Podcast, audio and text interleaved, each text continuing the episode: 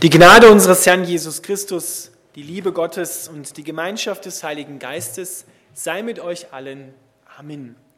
Unser heutiger Predigtext steht im Neuen Testament im ersten Timotheusbrief, Kapitel 4, die Verse 4 und 5.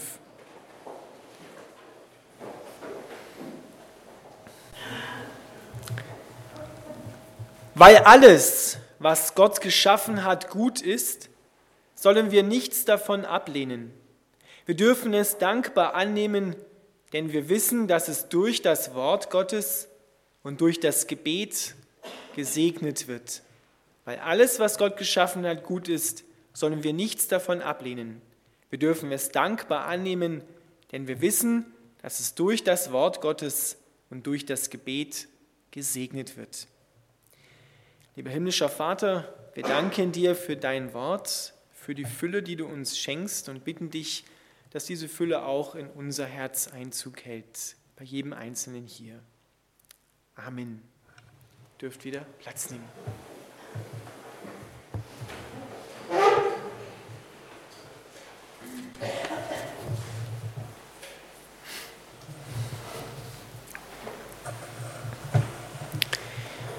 Liebe Gemeinde, wir feiern heute Erntedankfest, ein sehr anschauliches Fest, wie wir hier vorne im Altarraum sehen können.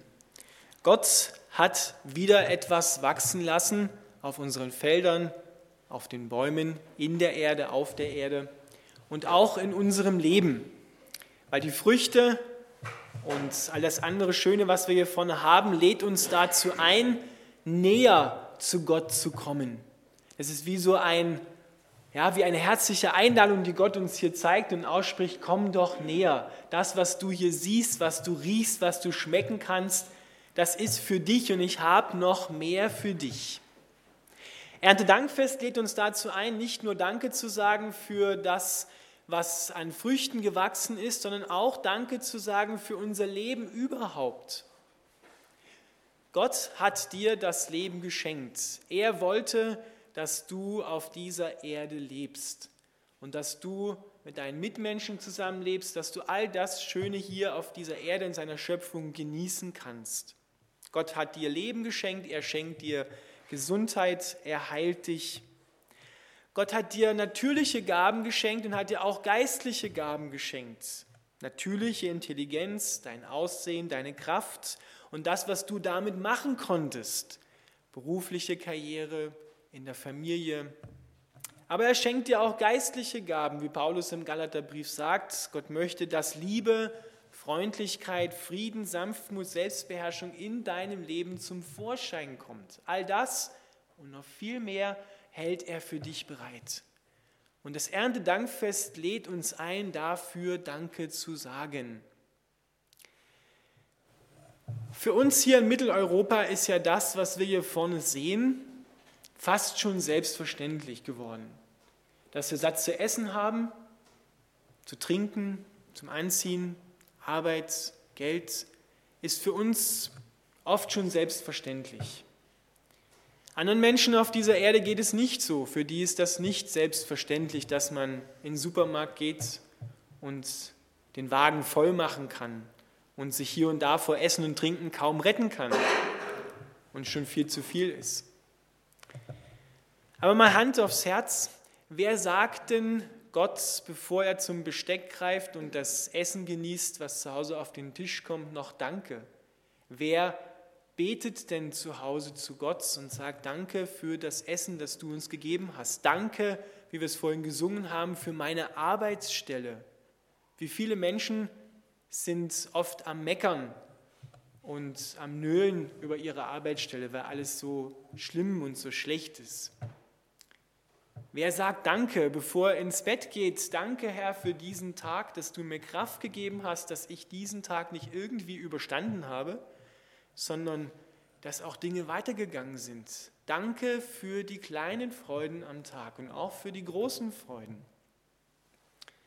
Wenn wir anfangen, Danke zu sagen und das einüben zu Hause täglich beim Essen und vor dem ins Bett gehen oder nach dem Aufstehen, danke für diesen neuen Morgen, wie wir es vorhin auch gesungen haben, dann passiert etwas mit uns. dann werden vor allem wir verändert. Weil wenn ich Danke sage, dann spüre ich ein bisschen dem Ursprung nach, wo diese Dinge eigentlich herkommen, wo mein Leben herkommt, wo meine Kraft herkommt. Und ich merke, das kommt dann nicht von mir. Ja, weil wenn ich jemand anders dafür danke, dann weiß ich, der hat es mir gegeben. Und so sage ich Danke dem Geber der guten Gaben, Gott. Und mein Herz verändert sich. Ich fange nicht nur an, dankbar zu werden, sondern ich sehe mich meine Umwelt plötzlich mit anderen Augen. Ich sehe die vielen Geschenke, die Gott in meiner Umwelt geschaffen hat. Ich sehe den Menschen neben mir nicht als den, der mich immer segiert, sondern ich sehe den als Geschenk Gottes, weil auch er lebt von der Gnade Gottes und von seiner Liebe. Auch den hat er gemacht und möchte, dass er das all das alles, was wir hier haben und darüber hinaus, das auch bekommt. Danken verändert dein Herz. Im Alten Testament war es so, wir haben das hier ganz bildlich vorne, da hat man die Gaben, die auf dem Feld gewachsen sind, in das Haus Gottes, in den Tempel gebracht und hat sie auf den Altar gelegt.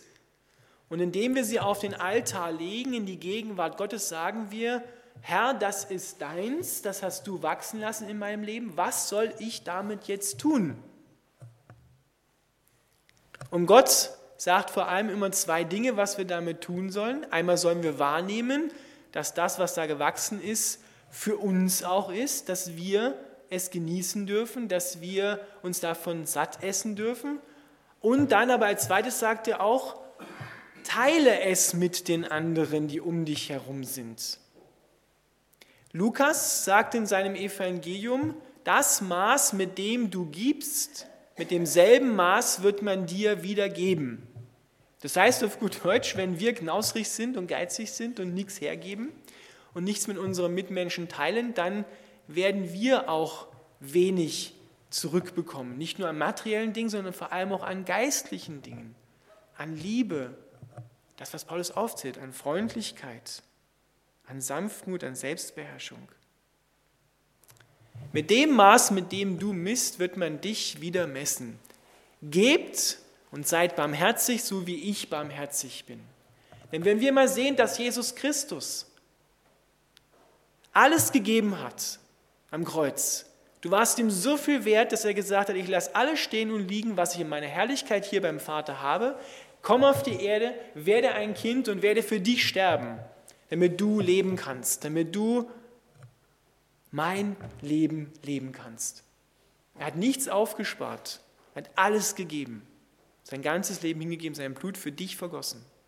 Und wenn du das siehst, dieses reiche Geschenk, was Christus für dich ist, dann stellt sich doch für uns die Frage, wie kommen wir denn darauf, dass wir irgendetwas, was wir bekommen haben, nicht mit anderen teilen? Gott schenkt dir die Fülle. Und indem er sagt, bring all das zu mir, was du hast, das, was auf deinem Leben durch deine Arbeit gewachsen ist, was auch auf dein Konto kommt, stell es mir zur Verfügung und ich werde dir zeigen, was du damit machen sollst. Und in erster Linie hören dann viele Menschen, ja, soll ich denn jetzt alles hergeben, dann, dann habe ich ja nichts mehr für mich. Darum geht es nicht. Sondern es geht darum, um das mal in einem Bild zu beschreiben, wenn ich ein Glas voll fülle mit Wasser, dann ist der Inhalt des Glases für dich. Für dich, dass du dich daran satt trinken kannst. Aber das, was dann beim Eingießen von Gott her überfließt, was über das Glas rüberfließt, das ist für die anderen um dich herum. Also Gott möchte, dass du vollgefüllt bist von seiner Liebe, von all dem, was er für dich hat. Und er lässt es aber überfließen. Der hört nicht auf, in dein Leben einzugießen. Er sagt nicht so, jetzt ist Schluss, es ist der Eistrich erreicht, Jetzt hat er erstmal genug und nun muss er aber ausgießen. Ja? So haben viele das verstanden. Aber das Glas soll überfließen. Die überfließende Liebe Gottes, die nie enden wird. Und davon sollen wir den anderen abgeben.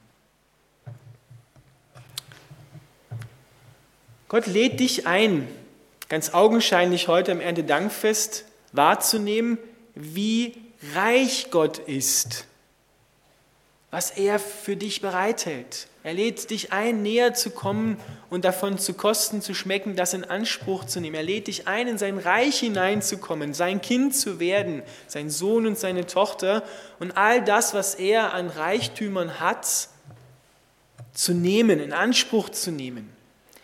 Das Gleichnis im Neuen Testament vom verlorenen Sohn und von dem älteren Sohn, der sich nicht freuen konnte, als sein Bruder nach Hause gekommen ist, das erzählt uns, wie man das Reich Gottes nicht in Anspruch nehmen kann und was dann passiert. Der verlorene Sohn hat das Erbe, der hat es vergeudet, der hat es verschwendet. Ja?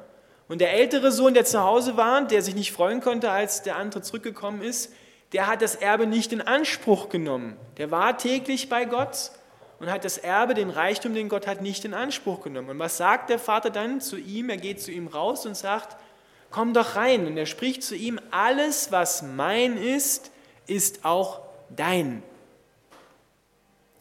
Und das ist ein ganz, ganz wichtiger Satz. Alles, was meines, ist auch dein. Wie oft sind Menschen neidisch auf das, was andere haben? Meistens ist es doch so, dass das Gras beim Nachbarn grüner ist, dass das Auto von dem schöner ist, das Haus von dem schöner und dass der die besseren Fähigkeiten am Arbeitsplatz hat und immer der bevorzugt wird. Ja, das ist immer so der wohnt immer auch neben mir. Das ist ganz eigenartig, aber ist immer so.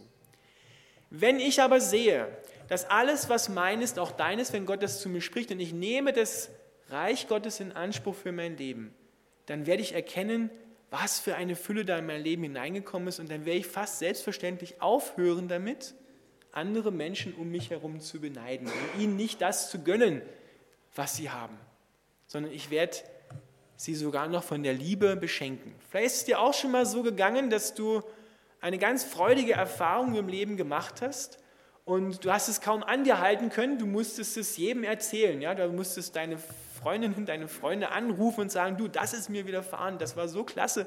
Und so, das, das flutet aus dir heraus, das strömt aus dir heraus, platzt aus dir heraus.